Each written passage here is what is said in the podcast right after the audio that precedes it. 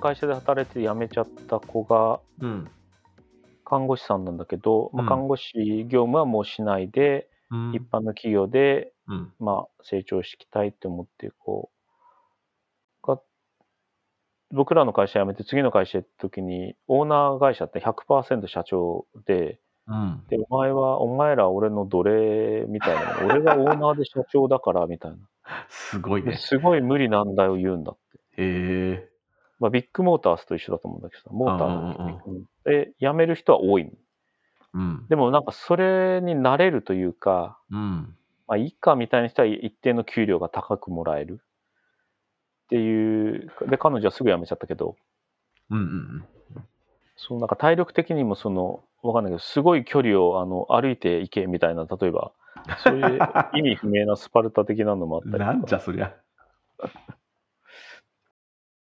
でもなんか慶応高校が優勝甲子園で勝ったんうんうん今年慶応義塾うん。日吉のですごいスパルタとかじゃなくて髪型自由とか監督の時もサンデオムとかうん。自主性を重んじますみたいな感じでうん。で,、まあ、でそのいわゆる今までの高校野球の教育スタイルじゃないのでどこまでいけるか挑戦したいみたいななんかうんホームページパッとちょっと読んだだけなんだけどそういう思想らしいんだよね。うんうん。で優勝したじゃない？うん。だから全国の高校野球の野球部にうん。親御さんからうん。慶応義塾高校のようにうん。自主性を重んじるようなそういう教育スタイル練習スタイルでお願いしますみたいなちょこちょこ圧力があるらしいんだけどあ、そうなんだ。それはさ、まあ言い方は良くないけどさ、人の質によるよね。そうそうそうそれでさ、うんそう、全員ができるものではないよね。それで良くなるってものではないよね。そういう教育をちゃんと監督がしなきゃいけないし多分うん慶応だと慶応っていう変な変なっていうかまあ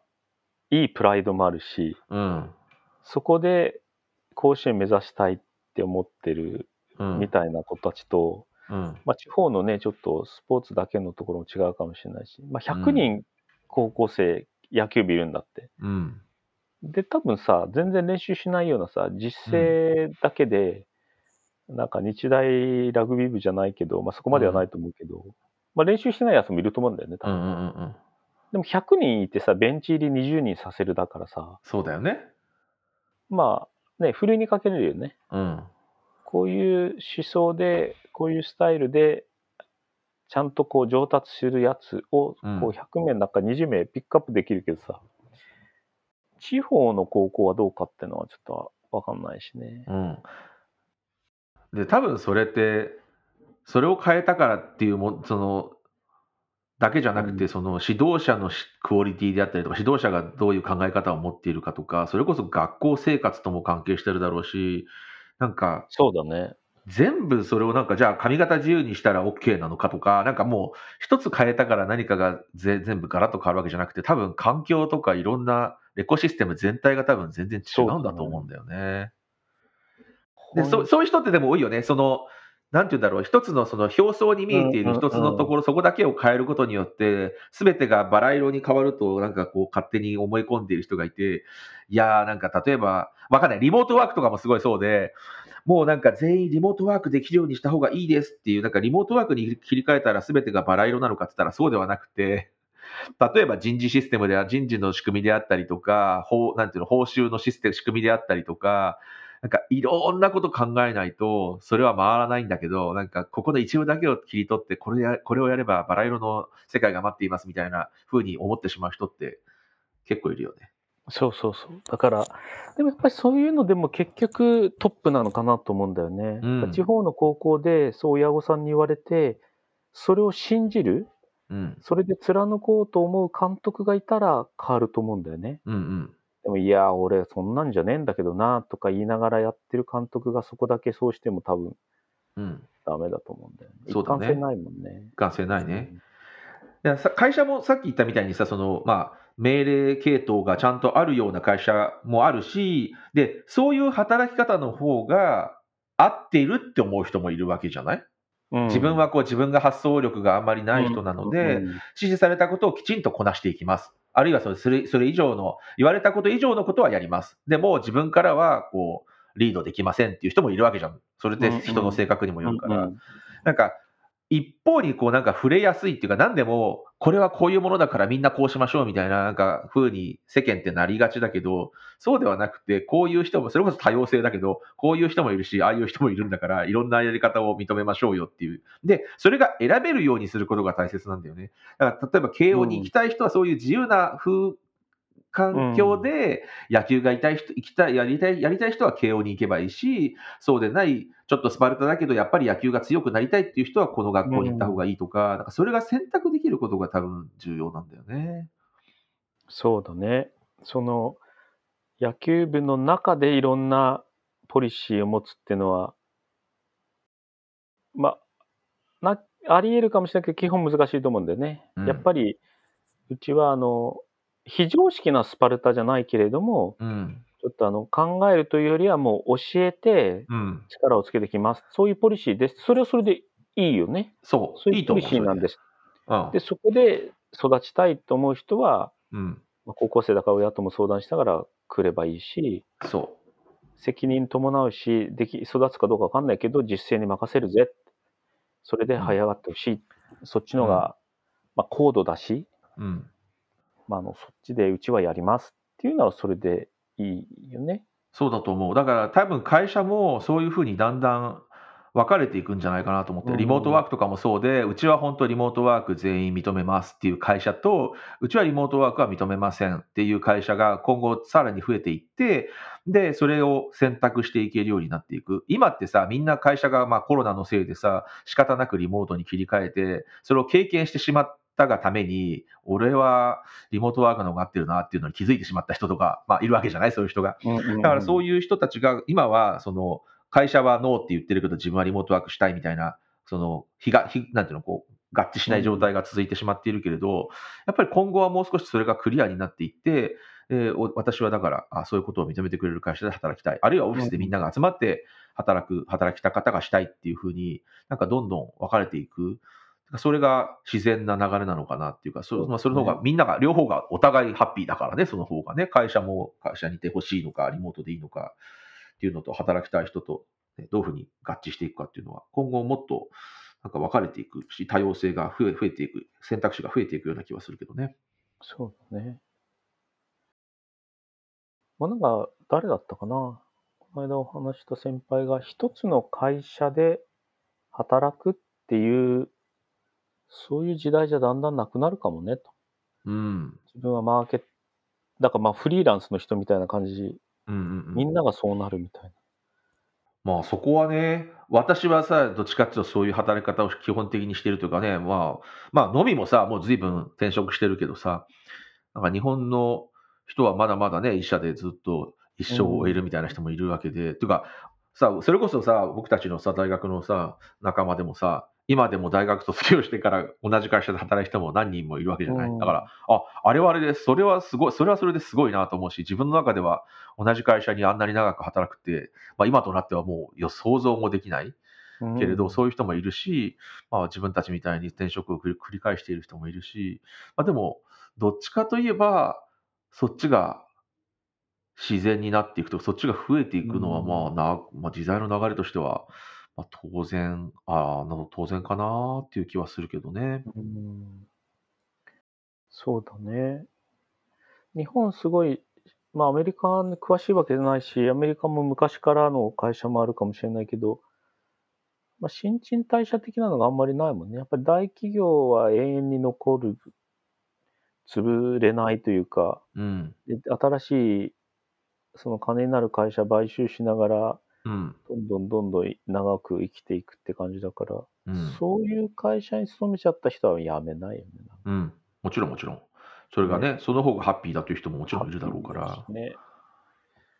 もっと大きい会社がバンバン潰れたら面白いねんな。それはそれで GE ね。ね、しかも GE とか IBM って今、あけそんな昔ほどじゃないのか。まあでもさ、それこそ、まあ GE はちょっと今わからないけど、IBM なんかはちょっともう会社の形態というか、やってるビジネス自体が変わってるからね。そこは面白いよね。なんか、うんまあ日本でもそういう会社たくさん、たくさんあるんじゃないかとは思うけれど、IBM なんかだってもともとさ、なんか文房文房具っていうかさ、オフィスの、オフィス用のさ、機器を売っていた会社がコンピューターの会社になって、で、コンサル、どちらかというと今コンサルティングの会社になってるじゃない、だからそういう意味では、やっぱりもう時代に合わせて全然会社自体が変わっているという意味では、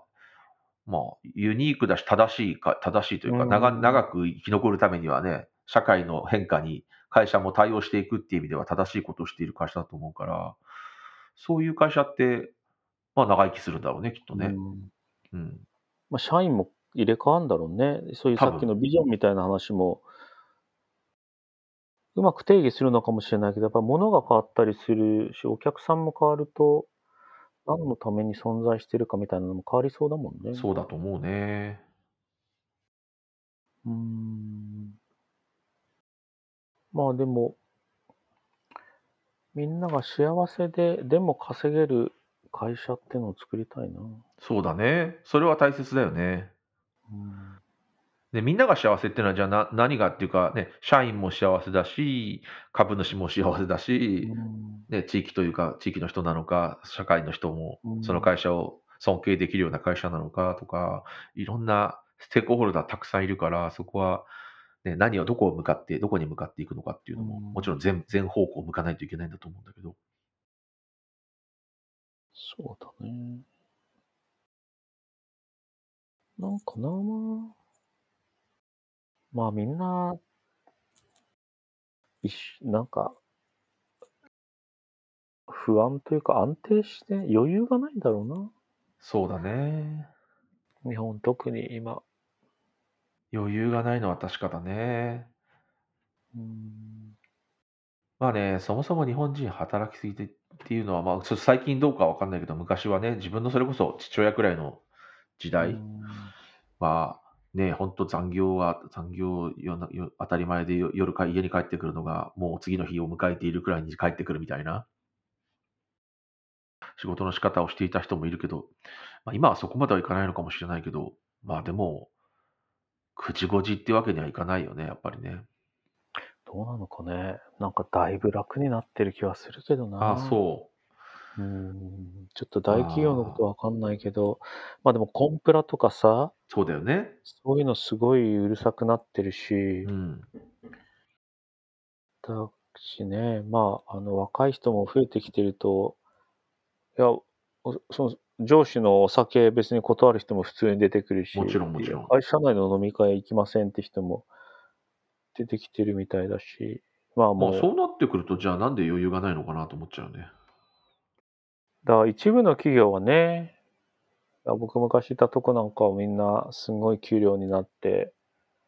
まあ、安定してこの会社でいればみたいになるけど、もう中小をはじめ他のところはなかなか儲けらんないから、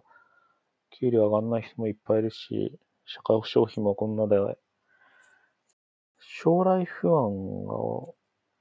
大きいんだろうね。結婚したいのかしたくないのかわかんないけど、もう本当に難しいよな。この、まあ性格もあんだろうけどな。欲がないっていうのか、まあ欲を持てるほど不安が、不安なのか。欲がない。まあ、そうだね。まあ、日本の暮らし、便利だからね。あんまり困ることないからね。まあでもね、地球の環境のことを考えると、いいんじゃないのかなとも思うけどね。え、どういう意味で？いや、あんまりその産業発展、まあ、人口がすっごい伸びてきただけだよね、多分日本ってうんうんうんうん。単純に言うと、人口がすごい勢いで増えてたからみんな何やっても儲かってただけで、ああ、まあ確かにそうだね。うん。今はちょっともうちょっとクリエイティビティを発揮しなきゃいけないけど、うん。まあ、右習えとかね、さっきの話じゃないけど、多様性もないから、やっぱそういうのはアメリカには絶対勝てないよね。多分人口の数とじゃなくて、そういうもう文化だったり習慣だったり発想だったり、うんうん。で勝てないと思うんだよね。だからも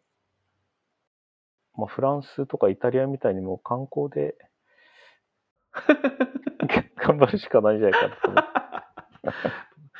い何？そうか。それはインバウンドだけでやっていくインバウンドだけで、インバウンドの。なんかそこもったいないんだけどね。なんか、なんかテクノロジーとかだってさ、進んでたんだし、なんかもう、すごく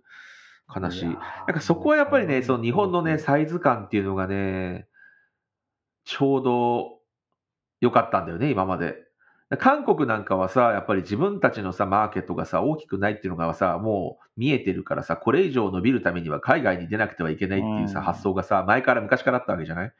日本はさ、うまくさ、1億3000万、2000、3000万人くらいの中でさ、それなりにさ、なんかこう、売れて、会社として儲かって、みたいな、こう、環境がさ、それ以上何かをしなくてはいけない、海外に出なくてはいけないっていう、なんかさ、こう、意欲というか、モチベーションをさ、あんまり上げなかった、なんか理由の一つなのかな、やっぱり。そうだね、国内で住んでたから、日本語だけやって、みんなが設けられた時代は30年前で終わっているけども、で、そう、まあそれでこ人口が減り始めて、減ってしまって、減り始めてしまってっていう中で、それは縮小するよねっていう。の本当なん、まあ、社会主義的な面ももう少し緩めたり、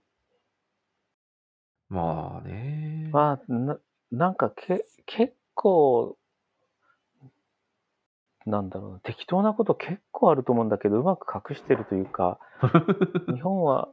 ちゃんとしてる、電車が時間通りに来ますみたいな、うんうん。駅のフォームのあの、ここのラインで止まりましょうにちゃんと止まりますみたいなのを、なんか代表的だと思うんだけどさ、ね。みんなやってる風だけど、実は役所をはじめいろんなボロが出てるのに、うん。なんかいいじゃん、そんなのいい加減でってそういうふうにね。もう少しなればいいと思うんだけどね。そう。そこがやっぱりなんか、それこそさ、その、テレビがさ、なんでアメリカで売れなくなっちゃったかっていうさ、車とかも多分そうだと思うんだけど、日本のものが、その、日本のものは素晴らしいし、いいんだけれど、そこまで求めていないかったっていう、消費者は別にもう違いがよよくわからないほどの細かいところになってしまっている。で、そこをやっぱり一番売りにして高く売ってたから、いや、そん、それもう違い自分わかんないし、もう少し安いこっちでいいやっていう、韓国製品でいいですみたいな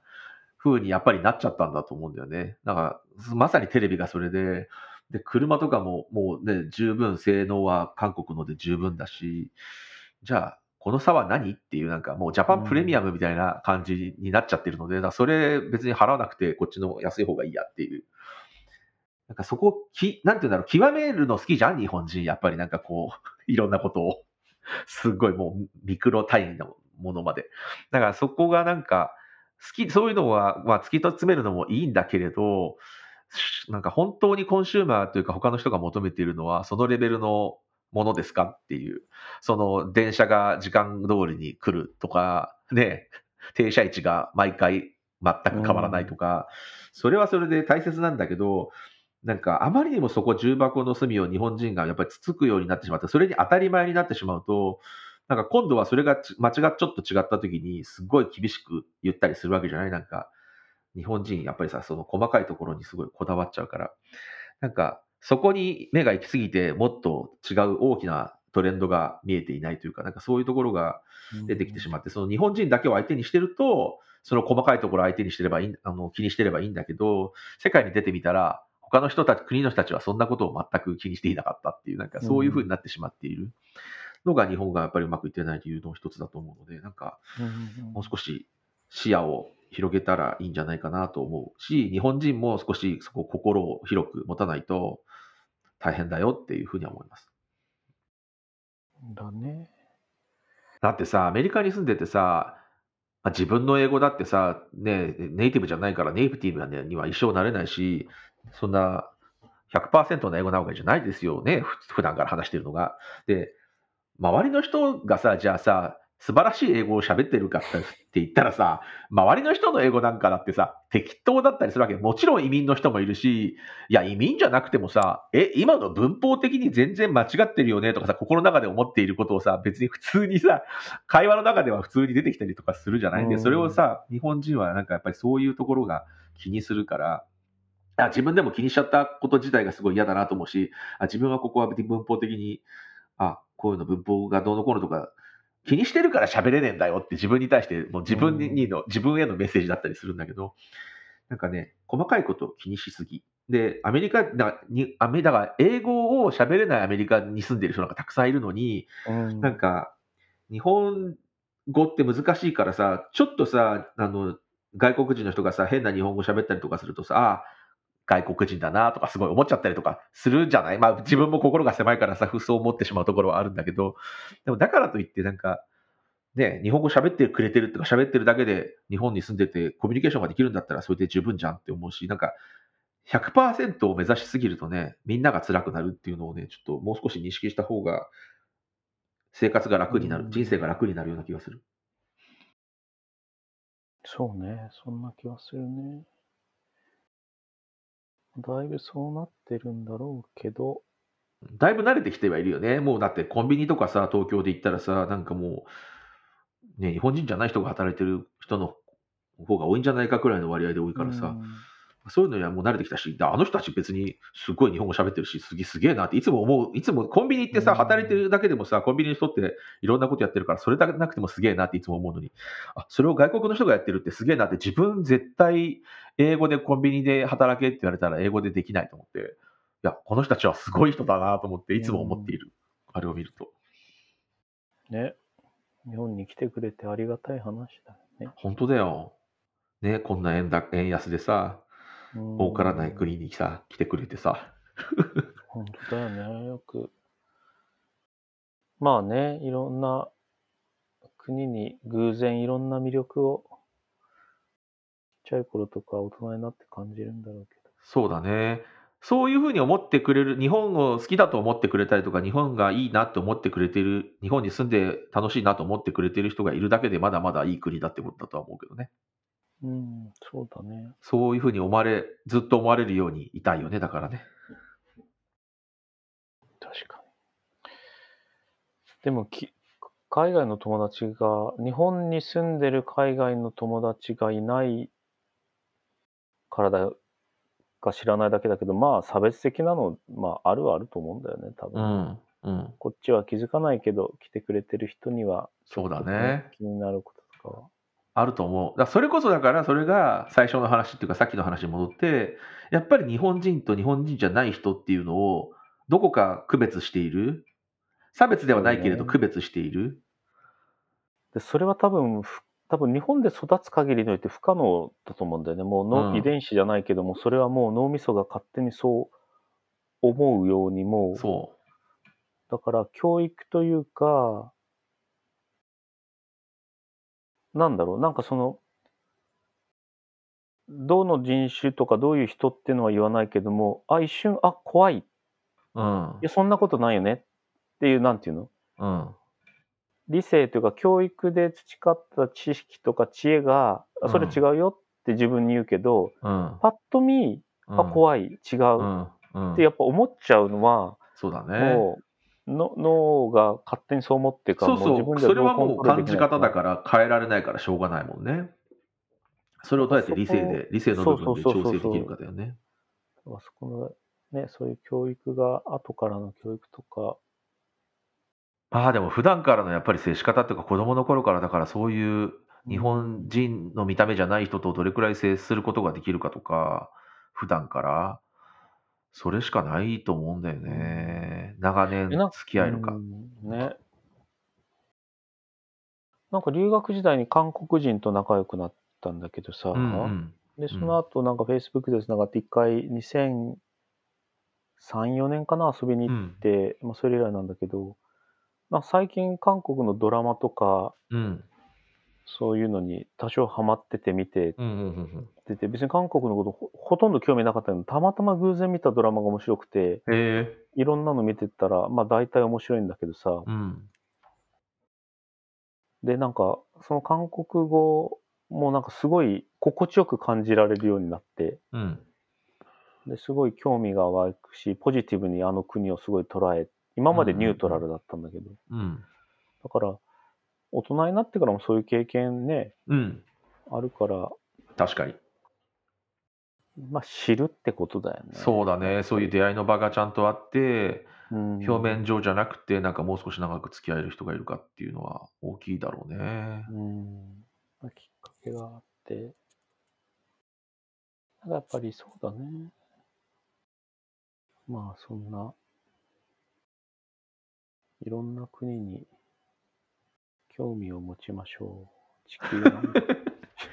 いや、でもね、それはね、大切だと思う。やっぱり海外旅行が昔ほどなんかさ、こう人気がないというかさ、あまり最近の若者は海外出ないみたいな話があったりするけれど、やっぱね、そういう人と出会うとか文化、他のカルチャーに接しないと理解できないよね。だってね、やっぱり。なんかさ、やっぱりアメリカに住んでみてさ、アメリカ人の性格がどうしてこうこういう性格な、もちろん、あの、ジッパー人からげにはできないけれど、どうしてこういう人が多いのかとかっていうのを考えると、やっぱりさ、住んでみると、やっぱりなんか、やっぱり納得することとかもたくさんやっぱりなんかあるんだよね。あ、だだからこうなってるんだなって。やっぱりだから、それこそさ、人種がぐちゃぐちゃだし、民族もたくさんいるし、あこういうところで、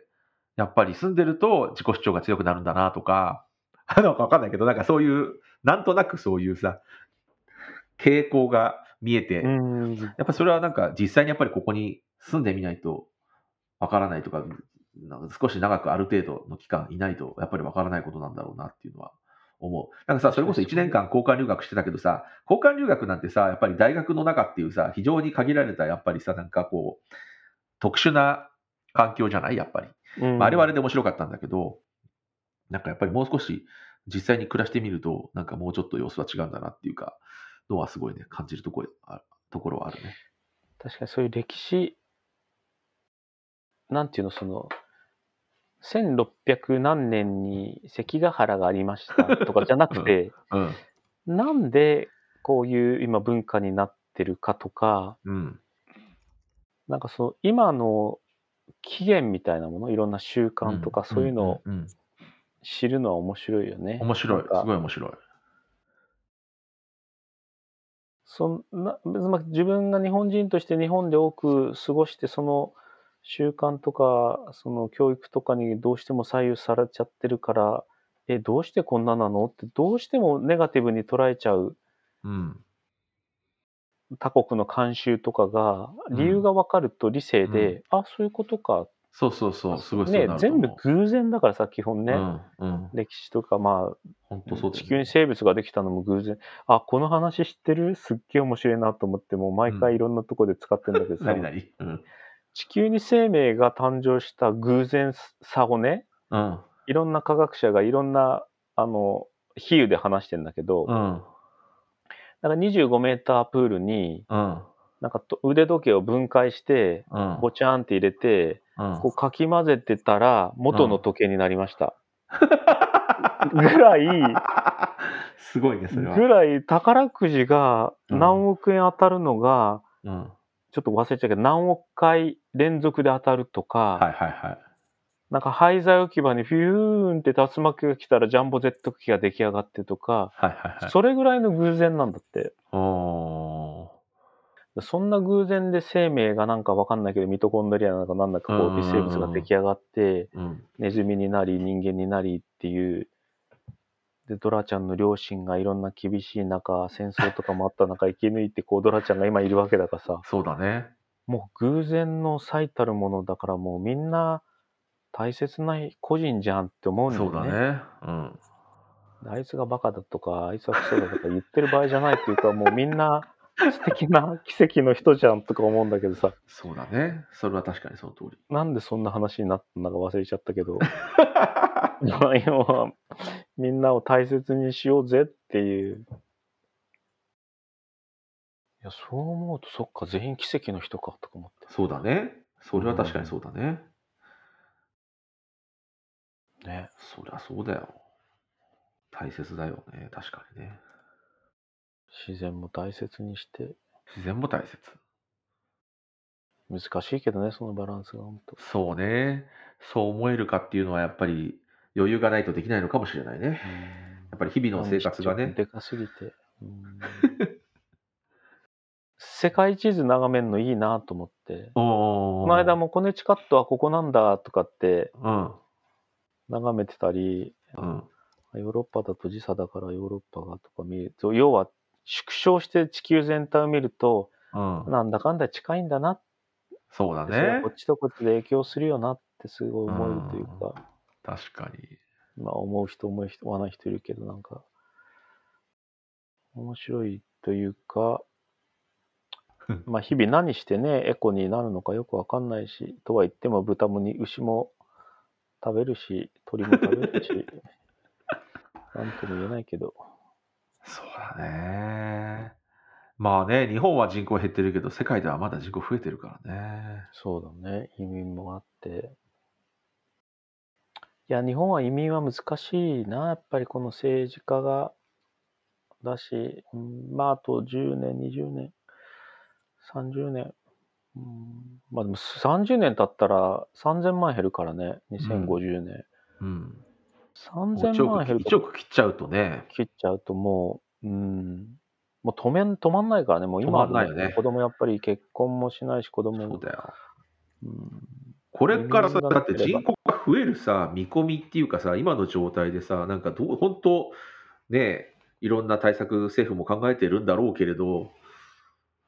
いやもうね、あんなおっさんたちとかおばちゃんたちにやらせてもダメで、やっぱり。まあそうだよね。その戸籍から始まってさ、さっきの話じゃないけいやど、あ本の、時間通りに来なくていいというか、まあ、そんな昔のなんかもうさっさとやめちゃえっていうかさ、うん。